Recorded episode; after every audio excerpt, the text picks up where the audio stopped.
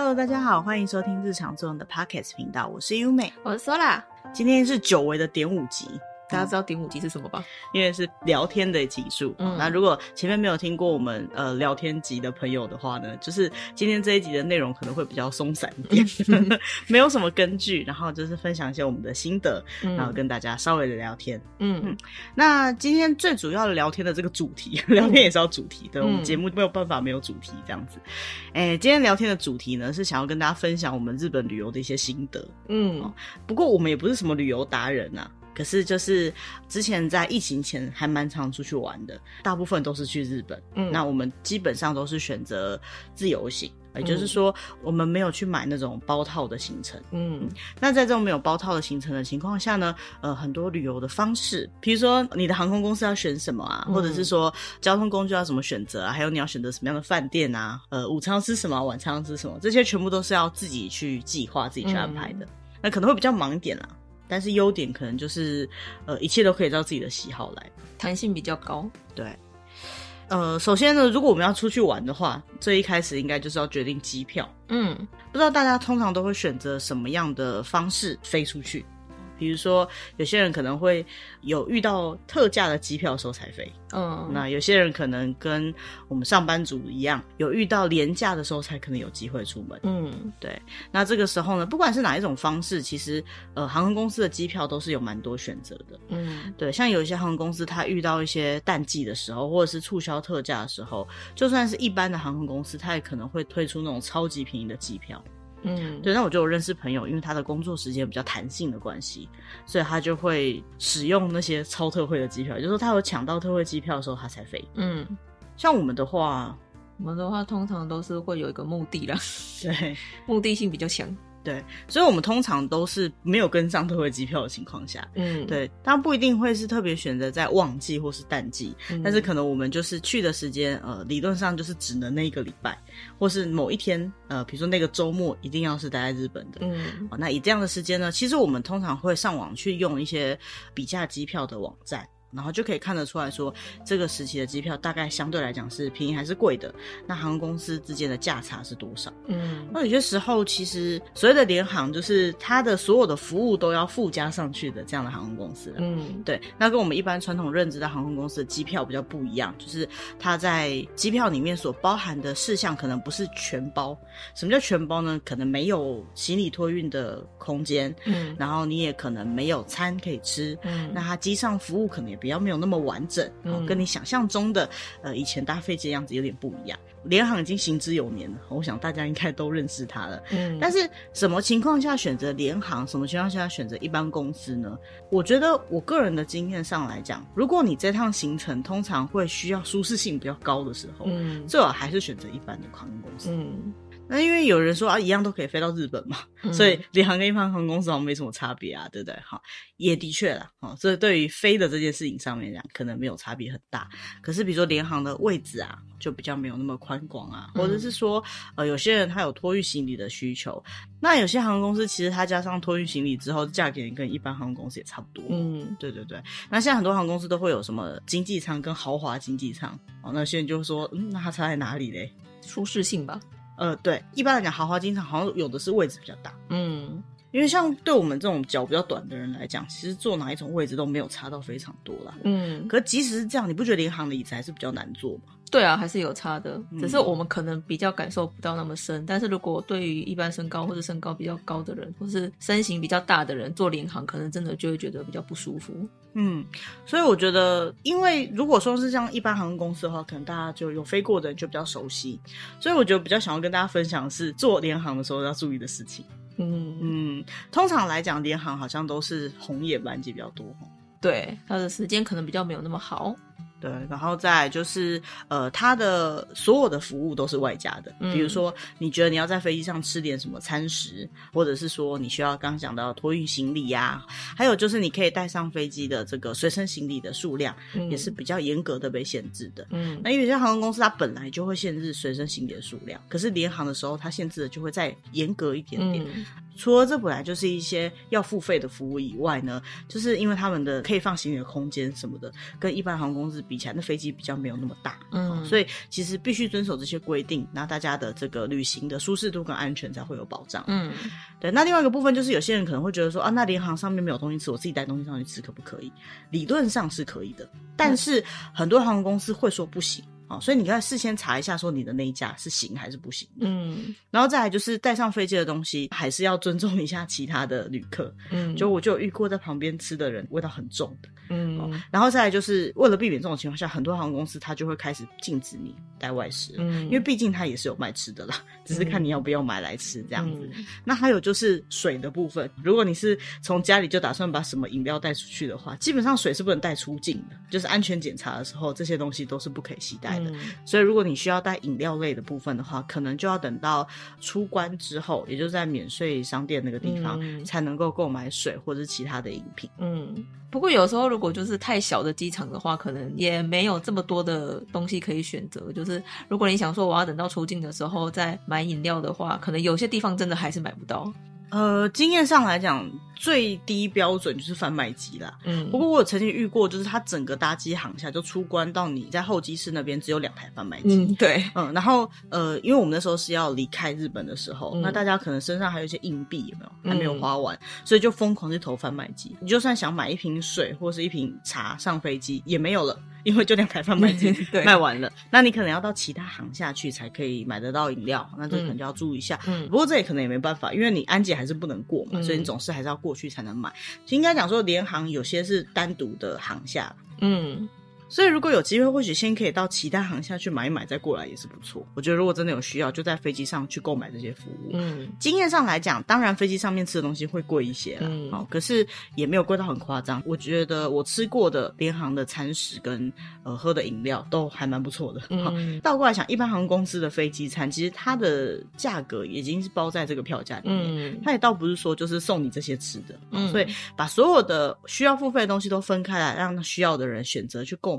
我觉得是一个蛮不错的。嗯，我个人的经验最特别的事情就是年纪比较大的人，有些人会比较抗拒联航。嗯，哦，我听过比较特别的是，他们觉得联航比较不安全。大部分的没有搭过联航的人可能会有这样子的一个误解啦。我觉得关键点应该是这个名字吧，就是廉价，感觉什么都是廉价的。对，廉价好像就是，我觉得不是联航，我觉得应该是公平航空，就是你要什么有什么服务，对不对？嗯，至于安全性来讲，大家都是人，好不好？联航也是有空服员跟机师的，对，他们。不会因为你坐比较便宜的机票，这样飞机就随便乱飞。嗯，好，事实上来说，我好像这也没什么听到联航有发生什么事故。嗯，对啊，所以安全性是绝对没有问题的。嗯，但是舒适性就不敢跟你保证。嗯，好，再来就是性价比的部分就见仁见智。有些人上飞机就是要睡觉，嗯，然后脚又不特别长，好，他坐哪都差不多。嗯，那这些情况下，他其实上飞机他也不见得会用到飞机餐。嗯，然后他也没有什么特别的行李，或是他能够接受行李就用加价。其实像我们有时候飞的时候，那行李加价的服务并没有到很贵。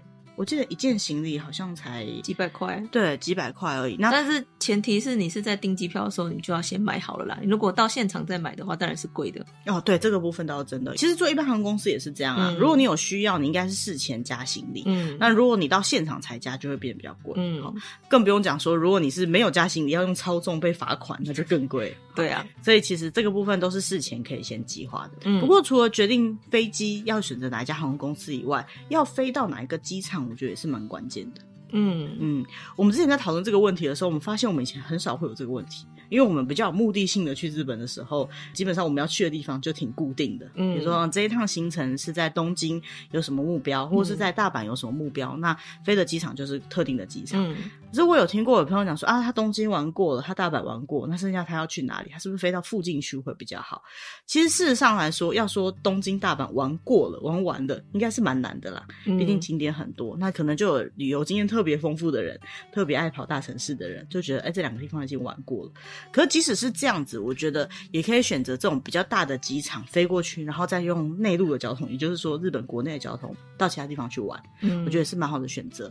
那有些人就是说啊，那个慈茨城线啊，还是哪里不是开了一个新的航线吗？嗯，那我就坐飞机去那边玩啊，也是可以的。可是通常这样的航线，它的班次就会比较少。嗯。但是它的时间可能会很完美。我听说最近开的这个茨城线的航班，它是礼拜天去，礼拜四回来，还是倒过来？我有点忘记了。总之呢，这个航班的设计本来就是让你一去一回，在一个礼拜之内刚好可以去玩个几天这样的航班。嗯、所以它的设计可能都有它的道理啦。只是说，如果说你没有很特定的一定要飞特别的航线，或者是去收集不同的机场看看的话，其实大部分还是飞到一些比较大的机场，这样子会比较方便玩。嗯，那加上日本的。内陆的交通，新干线什么的也很方便。虽然说相对来讲，这交通费用是会比较高一点，嗯，可是就舒适性、航班的选择性来说呢，还是会比较建议飞到比较大型的机场。嗯，好像我们也通常都是飞到大机场啦。当然也是因为我们跑的都是一些大城市啦。但还有一个我们比较常见的是，我们都是同点进出的。嗯，因为不同点进出比较贵。啊、哦，是哦，对对对，因为一般航空公司在机票的这个路线上面来讲，你如果选择比如说东京进大阪出，通常会贵一点点，哦，不是一定的，嗯、但是它通常会贵一点点。但如果是联航，你是都单程单程的买就没有差。嗯，那一般的航空公司它可能会卖那种就是来回的优惠票那种感觉，嗯，所以呢它。不同点定出理论上会贵一些些，嗯，但就看你的需求，因为有些人觉得贵这一点点钱，可是他新干线这样子一趟就要两三万日币了，可能坐比较贵的车之类的，嗯，那他可能就会觉得说，哎，欸，那我为了行程的方便性来讲，我还是不同点进出会比较好。嗯，像我们通常选择同点进出，还有一个很主要的关键，我们不想要把行李搬那么远。哦，对，所以有些时候我们如果选择同一点进出，我们可能最一开始的饭店跟最后的饭店是选择同一个饭店的话，一开始的行程可能有些东西可以进行李在饭店，嗯，对，这样就不用搬着整路行程这样子跑。嗯，有体验过自由行的人，一定有体验过搬行李的痛苦。嗯，所以很多行程的规划上面。行李路线的合理性就会非常非常的重要。嗯，嗯，不过这边要特别提醒一下，就是如果过去就有到日本旅游经验，应该觉得说，啊，行李寄在饭店是很理所当然的事情。嗯，我几天后再回来取或什么的，如果怕不好意思，大不了就是后面再回来住的时候再来取，这样子应该是没问题的，对不对？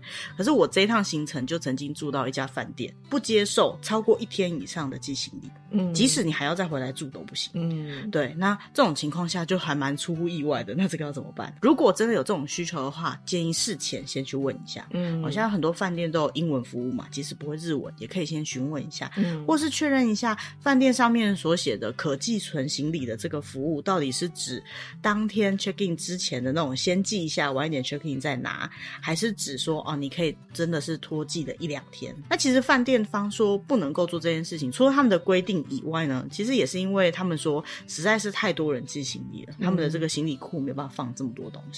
我的经验上来讲，就算是同一个系列的饭店，不同点、不同状况，可能也会有不同的规定啦。嗯，那讲到饭店挑选的部分啊，通常我们在挑选饭店的时候，说对你来讲有没有什么比较要注意的地方？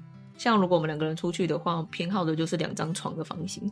对，我觉得不管你们感情好不好，就我也遇过，就是男女朋友出去，或者是夫妻档出去，还是坚持要睡两张床。嗯，因为睡眠品质真的蛮有差的。嗯，但是我有朋友不跟别人一起睡，睡不着的，他就是一定要跟别人睡一张床的，可能习惯有伴侣了。嗯，那这种情况下的话呢，当然另当别论。嗯，要不然的话，真的会比较建议去选择双床的房型。嗯，那最主要是不会互相干扰。我觉得行程当中舒适性其实也是蛮重要的。嗯，对，那好好的睡一觉，才有精力可以继续走接下来的行程。嗯，所以我觉得双床的房型是很重要。嗯，但相对来讲，如果你觉得价格是你比较主要的考量的话，就是选择单一的双人床的房型，就会相对来讲比较便宜一点。嗯，像日本有分 W 还有 Semi W，就是比较经济的这个双人房跟一般的双人房，那这种价格当然也是会蛮有落差的。嗯，好，大部分的人可能会觉得双床的房型可能会比较大，不会，它不会比较大，对，它是很小张的单人床。嗯，如果你要订双床的房型的话，可能也要注意这一点。对，有些人会觉得说啊，可能空间会比较大，什么之类的。那事实上，因为变成两张床的关系，有可能相对的空间变得更小。嗯，对，像我这次去住的那个房间，他的行李基本上塞到床底下，嗯，就是说你没有要用的时候，你要把你的行李箱整个放进床底下，不然你是没有可以走过去的空间，嗯，用闪的也闪不过去。嗯，但比较好笑的是，就算你把行李箱拉出来，如果你是那种硬壳对开式的那种行李箱，你也找不到一个除了床上以外可以摊开行李箱的方式。嗯，对，像我个人有一点点洁癖。意，就我不喜欢把行李箱放在床上整理，嗯、不要床上的地方的话，就只剩下地上嘛。可是连地上你可能都没办法找到一个空间，可以把一般我们出国会用的那种硬壳的行李箱打开的空间。嗯，而且这样子的房型在日本的市中心，一般商务旅馆其实非常常见的。我有听过，有的人会因为在台湾住习惯大间的饭店的房间，然后到日本会不习惯，不知道他们的房型这么小，就会把他们的房间小跟服务不好连接在一起。嗯。但事实上，这其实是蛮普遍的状况，就是说大部分都是这样。那当然，你如果付到非常高的价格，可能就会有不一样的体验。嗯，那讲到这里，比较没有日本旅游经验的人，或者是比较没有住过这么差的饭店的人，不太知道什么叫做便宜的房间以及比较小的房间。嗯，对，那应该是这样讲。大概过去哈，我们在疫情前去大城市，比如说东京或大阪住饭店的时候，大概七八千块、八九千块的房间，算是普通的。小的房间，嗯、大概十四平到十七平左右吧。嗯、对于一般台湾的人去来讲，就会觉得哇，怎么那么小间？好、嗯，什么都好迷你，放张床几乎就满了。对对对对对，然后走路空间也是稍微要挤一下的。但是这个是疫情前，最近这一趟去发现，就是疫情之后可能观光开始复苏吧，然后再加上观光客的需求比较高，然后加上最近这一阵可能是樱花季，各种原因综合起来，现在就算是订到一个晚上一个人日币大概一万出头的房型，就是大概十六十七平。嗯，也没有比较大间一点。嗯，好，那想要住到呃，我们一般在台湾认知比较好一点点的饭店，大概要多少钱呢？你可以推估大概是在两万块日币以下，就可以订到就是有早餐，然后比较正常一点大小的房间。嗯，但是必须要讲说，日本的房间除了那种比较高端的房间以外，多半比较不会设计成这样。嗯，因为能够接受这么高端的价格的人，比较像是度假型的，或者是非常高端的商务旅客，所以一般的人大概都是住我们刚刚讲的那样的房型。嗯，只是说我明显的有感觉。到说疫情前后比起来，最近饭店都变贵。嗯，那这个部分或许等到再复苏一点，然后更多的饭店在重新开幕之后，或许会有一些改变。不过最近有很多饭店几乎都是新的，都是疫情这两年期间开的。嗯，那我就还蛮好奇，疫情这两年又没有观光客，为什么会开了这么多饭店？之前我就有跟就是在东京的计程车司机聊过，嗯，他们说啊，因为奥运啊。哦，对耶，对，因为他们之前为了奥运准备了很多的饭店，如果撑得过一开始这一两年惨淡，其实我觉得接下来应该就会迎来以观光来讲比较热闹的时期。嗯，那除了价格还有房间本身的条件以外，呃，要不要吃早餐晚餐，我觉得也是一个蛮关键的选择。嗯，那像很多饭店，它的早餐都还不错，有的它虽然说没有很多道菜，可是每道菜都很精致。那如果说带长辈去的话，经验上来讲，长辈都还蛮喜欢吃他们的定食，就是一个小 set。或者是说年轻人可以多吃一点的话，我会喜欢他的那种早餐吧，自助式吃到饱的那种感觉的。但是有些商务型的饭店，它的早餐相对来讲就会比较简单一点，可能就是只提供简单的面包或咖啡，还有一些简单的餐食。那如果你觉得说，呃，其实这些东西对你讲不是很必要的话，选择不要餐的，大概可以节省大概一两千块日币。嗯，不过有些饭店的早餐其实蛮值得吃的。嗯，我在日本吃到的饭店早餐其实都蛮好吃的。对啊，有的早餐你可能选择不要，可是你到现场去，其实你可以再加价去吃。嗯，那到时候加价就没有你在订的时候订那么便宜了。嗯。那晚餐的部分也是一样啊。通常来讲，如果在城市比较少会有人选择付早晚餐的，嗯，就是晚餐部分通常都选择自己在外面吃。不过，如果你是选择温泉饭店或是一些比较偏僻的地方，要知道日本的商店非常早就关门，嗯、所以有可能连便利商店都找不到的情况下，你没有订晚餐还真的不知道吃什么。嗯，所以事前做功课，然后把这些东西都综合考量进去，你的行程可能会玩的比较顺利一点。嗯，最后一个就是饭店的位置。嗯，不知道大家觉得距离车站徒步几分钟属于可接受范围？五分钟以内，对我们的标准，一定有人觉得五分钟以内太夸张了。对啊，走个十分钟、十五分钟什么关系呢？日本街道这么漂亮，这么好逛，嗯、这么好玩，为什么不要多逛一点呢？你每一天平均出门两趟就好，嗯，你就会觉得那十分钟、十五分钟怎么那么远？嗯，有些人就是说啊，我住的地方，我家就离车站十几分钟，我都不觉得有什么了。对，那是因为你一天不会出好几次的门，回好几次的家，嗯，而且你不会大包小包的。对对对，那如果你是旅游的话，就很有可能会。出好几次的门，回好几次的家，嗯，或者是搬了很重的行李，或者是提了大包小包的去 shopping 回来，嗯，你就会觉得那十几分钟的路极度的漫长，嗯，再来冬天冷的时候很冷，热的时候很热，还有时候会遇到下雨天，嗯，当然对很多人来讲，走路十几分钟真的不算什么，嗯，旅行上走十几分钟也没什么，嗯，可是饭店的方便性位置真的是蛮重要的一个重点，嗯，那除了距离车站近以外，有些人可能觉得啊，离公车站近，这也算是一种选择，嗯，或者是如果你是选择自驾的。话，有没有停车场，嗯、或者是呃，你不是选择自驾的话，这些饭店有没有提供接送，在一些比较偏乡的温泉饭店之类的，嗯，这个选择就非常的重要。嗯，所以说饭店本身的条件以外呢，其实也是要考虑到方便性。嗯，那除非说你这趟行程的目的就是为了要去享受这个饭店，不用考虑出去这个部分，可能它位置在哪就没有什么影响。嗯那在讲饭店的部分的最后啊，有些人可能会特别喜欢去住 Airbnb 啊，或者是不同于以往形式的这种饭店。嗯。因为我跟 Sola 还没有什么机会体验到，嗯，所以就这部分比较没办法跟大家分享。不过也是建议大家事前做好功课再去。以朋友曾经去过的经验讲说，虽然说那些房间很漂亮，然后你很有自主性，也就是说没有人会打扰你，然后你有那种住在日本的感觉，或是位置地点很棒之类的。嗯，可是它毕竟还是跟你一般住饭店的感受性不太一样。嗯，很多东西必须要自己来啊，或者是有些东西他没有提供之类的，事前可能还是要事先了解一下会比较好。像我看过有人开箱。Airbnb 他的房间什么都很棒，可是他没有附一些蛮关键的盥洗设备。嗯，然后到达的第一天，他们就花了一点时间去采买一些生活日用品。嗯，然后他可以煮饭，所以他就去采买一些调味料。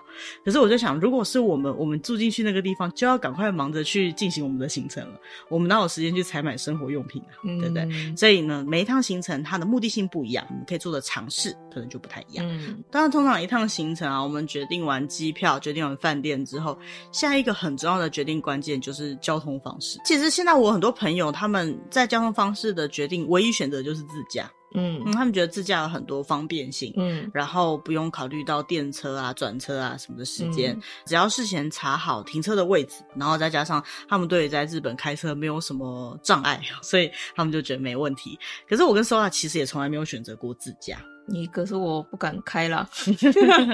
对，那另外一部分是我蛮喜欢坐电车在日本玩的感觉，嗯。嗯，所以说自驾它有它的优点，优点就是我们刚刚讲的方便性，嗯，可是相对来讲，比如说像我比较喜欢喝一下他们当地的地酒啊、啤酒啊什么的，嗯，当然喝酒就绝对不能开车嘛，嗯，这是一部分。那再来就是习惯在台湾驾驶的情况下去日本开车都是会比较紧张一点，嗯，而且我们一直在日本都觉得说他们的路怎么可以这么小条，嗯，尤其是那些小巷，通常就不会选择自驾。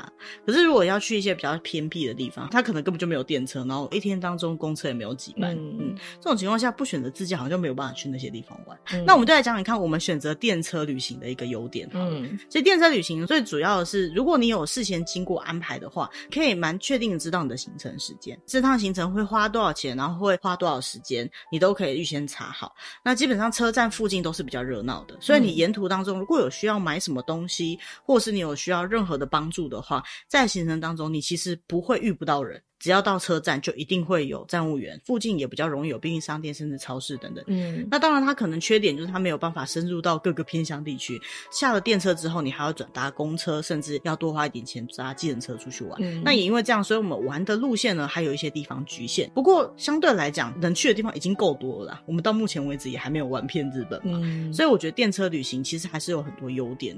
那再来就是电车的行程过程当中，你不用考虑任何的精神问题，你可以上车就睡觉。上车就看风景啊，你可以做任何你想做的事情，然后都是比较轻松的。那再来就是有一个优点，就是日本在过去呢，一直对于外国人到日本搭乘 JR，就是他们的铁道呢有蛮多优惠的。嗯嗯，就是所谓的 JR Pass 啊，日本铁路通票。嗯，但这个部分呢，可能会在今年二零二三年的九月左右会有点改变，它好像要恢复原价等等的。嗯，那如果还是希望可以用到这个优惠的话，那就趁九月之前赶快去玩喽。嗯，对。那我个人是觉得，即使取消优惠，那就是变得跟日本一般。买票差不多的价格而已，嗯，那只要把行程规划的更合理一点，也算是蛮值得去花钱购买的一个服务。因为它不只有交通，它整个相关的配套都会让人觉得说这趟旅程是舒服的。嗯，那有些人会质疑说啊，可是我自由行搬那么多行李觉得很累。那我觉得这个可能就是自由行的一个学习跟体验了啦。就像我们自己出去自由行，我们最在意的就是行李。嗯，而且刚刚 Sola 讲到的，所以比如说行李箱，你只能用多大的行李箱？什么地方才是方便采买的地方？那比如说有时候在行程当中，你可能行李就会需要寄在车站的置物柜。嗯，置物柜最大的 size 就是一般登机箱再大一点点，那个是极限的。嗯。所以说，如果你习惯带的行李都非常大一件的话，那自由行的时候，别人在寄行李的时候，你可能就会很头痛，因为不见得每一个车站都有那种行李寄放的服务。嗯。而且还有一点就是啊，非常不建议拖着行李去买东西。一个就是通常日本的店家都还蛮小的，如果拖着行李可能会干扰到别人。再来就是你拖着行李要买东西，真的非常的不方便。对啊，刚刚讲的那种大型行李，你在路上走，他们有的路就是那种石板路或什么的。嗯、对，首先来讲，它就不是很好拖。嗯，那再来就是你拖不进去店里面的情况下，你可能就会放门口。这个行李板架摆在店门口好像也不太好。嗯、那如果有人在那边顾的话，那你们就只能轮流去逛什么的，也都不太方便。嗯，所以基本上我们在安排路线的时候，我们都会考虑到行李要怎么办。嗯、所以有时候我们到达定点之后，第一件事情就是先去饭店，就算不能 check in，也是先寄行李，然后再出来逛。嗯、为了避免就是寄行李的时候产生什么。问题的话呢，我们行李通常都会弄得比较精简一点。嗯，好，那如果需要采买的话，到最后一站再来采买，采买完以后就直接去机场，这样就会比较方便一些。嗯。然后还有一点是我个人的经验，就是很多人他可能出国的时候会带很多大大小小的随身配件，比如说我有看过有人就是带一个背包，然后背一个小侧包，嗯、放一些比较贵重的物品，嗯、然后再背一个小包包放手机或者是放眼镜，嗯、然后他会带阳伞，然后还会戴帽子，然后还会有一些什么小东西在拿在手上，嗯、然后并且他还有行李，嗯，那这个可能就要特别注意，因为行程当中你总是会有被什么东西突然吸引的状况。或者是人家喊说“哎、欸，走喽”，然后就走了的这种情况，东西就很容易会忘记在某个地方。嗯、所以行程当中把行李尽量整合在一起，我觉得是一个蛮重要的工作。嗯、记得你有多少东西挂在身上，你离开那个点的时候，你就要检查几样东西。嗯、像我自己有个口诀，比如说我现在是五五的状态，就是我有五件东西在我身上，嗯、所以我要离开之前，我要确认这五件东西都确实跟着我。呃，我蛮常遇到，其实有时候也是我自己啦，忘了很重要的东西，比如说手机、钱包，嗯、那你就非得回去拿。这在行程上面的时间损失就非常的多，嗯，更别说是有时候如果东西找不到，会变得很困扰，嗯，所以还是建议行李尽量都是精简一点，嗯，那我相信听到这里，有些人会觉得说，哦，从机票选择，然后饭店，然后交通方式，一切都好克难哦，为什么要为了旅游做这么多的努力呢？其实我觉得这是经验谈。我一开始也不觉得这些事情很重要，嗯、可是越玩越发现说，哎，如果想要行程顺畅的话，这样做会比较好。当然，你也可以选择说，我不想要这么困难的玩，我要轻轻松松的，我要包车旅行，好，然后我要带多少行李出去就带多少行李出去，这样是 OK 的。嗯，那只是说今天在聊的就是一般的小资族，在稍微想省点钱，可是又想要兼顾旅游品质的情况下，可以跟大家分享一下我们的玩法。嗯。因为今天可能会比较着重于在于各种不同的选择啦，嗯、那下次有机会呢，再跟大家聊聊我们行程规划上面的一些特点，还有哪里比较好玩的部分。嗯，不过针对哪里比较好玩，其实我们在聊每一个城市的特点的时候，也还蛮常讲，多少都有提到了。对对对，那最后再讲回到这个交通方式。嗯，如果是在大城市坐电车，蛮重要的一个就是交通卡的部分。嗯，可以买交通卡，因为它真的比较方便，你只要出资，然后 B 卡就好了。再来就是交通卡的话，你也可以拿来买东西。对，在每个城市，他们以前都有各自的交通卡，嗯、所以现在全国比较统一都可以用的就是十一卡这张卡片。嗯、那当然，原本地方发行的各种卡片，像如果你有曾经有过什么 Eco 卡，嗯、或者是其他的卡片的话，有些都是还能用的，嗯、但是有些机器就会变得不能用。所以说这个部分可能是想要注意一下。嗯、那除此之外呢十一卡的这样的卡片，除了你去买实体的卡片以外，如果你手机本身是 iPhone 的用户的话，嗯，你的手机会有一个可以绑卡片的功能，就一般来讲就是 Apple Pay 把自己的卡片绑在里面的那种功能。嗯，那这个里面呢，你可以选择 C 卡这张卡，嗯，只是说出资 C 卡这张卡有一些限制的条件，它有一些卡片是不能够出资的。某些银行发行的 JCB 的卡片，或者是 Master 的卡片才可以储值。嗯，那其他像是 Visa 卡，大部分都是不行用的。嗯，JCB 也是有一部分不行用的。嗯，对。可是也有使用时间的限制，他们半夜会休息。嗯，对，所以半夜一两点，好像那之后吧，哈，可能有一段时间，它就属于那个系统关闭的情况，所以你怎么储都储不进去。另外一个就是他们电车会推出很多的一日券之类的，也很划算，所以你也可以配合你的行程去买一日券啊，或者是更长的时间的套票。嗯，像我们之前在讲到那个京都的那一集，就会讲到说，因为京都交通方式上来讲，电车比较没那么多嘛，嗯，所以大部分都会坐公车。那公车又是定额制的，可以搭配电车坐公车跟电车合并的一日卡。嗯，那这种情况下呢，就可以省很多钱。嗯，还有像如果有到东京的那个台场那边去玩的话，他们不是有那个百合海鸥号嘛？嗯，那个也是大概坐两趟三趟左右，它就划算了。嗯，所以你如果坐进去到某个点，然后中途下车再去某个点，然后回程，光这样子就会超过一日卡价格。嗯，所以就可以去买这个一日卡。那我有些朋友还会收集那个一日卡的那个卡片，嗯、也算是一个纪念品，嗯，还蛮好玩的。那其实类似的一日券比较常见的，就像滑雪场，台湾人真的很喜欢去滑雪场。嗯、然后滑雪场的那种一日或是两日的缆车可以无限坐的。嗯、那它本来设计是说，你已经买了票了，然后你在里面滑雪的时候，你只要出示那个 code，你就可以再坐缆车上去，然后再滑下来，或者是到另外一个滑雪点再滑下来。反正总之就是无限制的坐那个缆车，嗯、甚至包括门票可能都包含在那个 code 里面。嗯、在滑雪的时候可能就要特别小心。我有发生就在滑雪场里面把自己的扣子弄不见的事情，因为我滑雪技术太差，我人仰马翻的到处乱滚，滚下来之后就不知道掉到哪里了。还好我有一个滑雪超级厉害的朋友，他竟然在茫茫的滑雪场里面把我的扣子找回来，好强！那时候我想说掉的时候，我是在行程的第一天，那我们在那滑雪场预计待两天。所以，我如果那个扣不见的话，可能损失就还蛮严重，嗯、因为第二天我就不能进去了。对，嗯、不管怎么样啦，如果有这种一日券之类的东西，求好，小心一点。那最后讲到说，我们在安排行程的最后一个点要注意什么？飞机票也买好了，饭店也订好了，交通方式都决定好了，还有什么吗？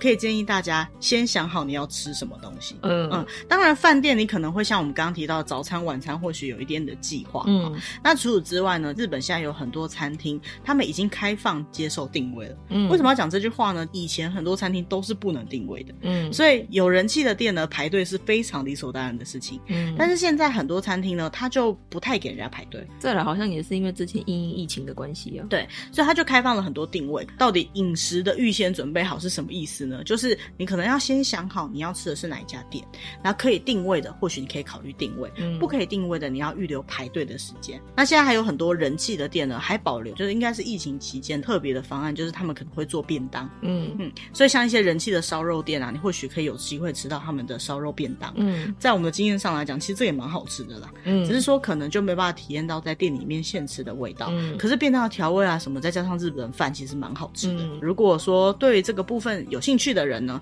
也可以事先做好功课，以避免就是去到那边发现什么东西都吃不到。嗯。像我这次去有一个蛮特别的经验，日本常会有类似的性质的餐饮店开在一起的，像什么拉面一条街那种感觉的。Oh. 然后我们那时候就觉得说啊，要吃拉面，那边都是卖拉面的地方，应该都还好吧，六七点、七八点应该都找得到东西吃吧。嗯，没有，大概七点多去很多餐厅根本就不给排队了。嗯，然后他们已经过那时候的时间，或者是他们门口的人就已经都排满了。嗯，虽然说一整条街都是卖拉面，但实际上能选择的可能非常的少。嗯，还是先查好啦，做个功课。那如果知道要排队，大概要排多久的队，也可以预。先查一下，嗯，这样子会比较好安排行程，嗯。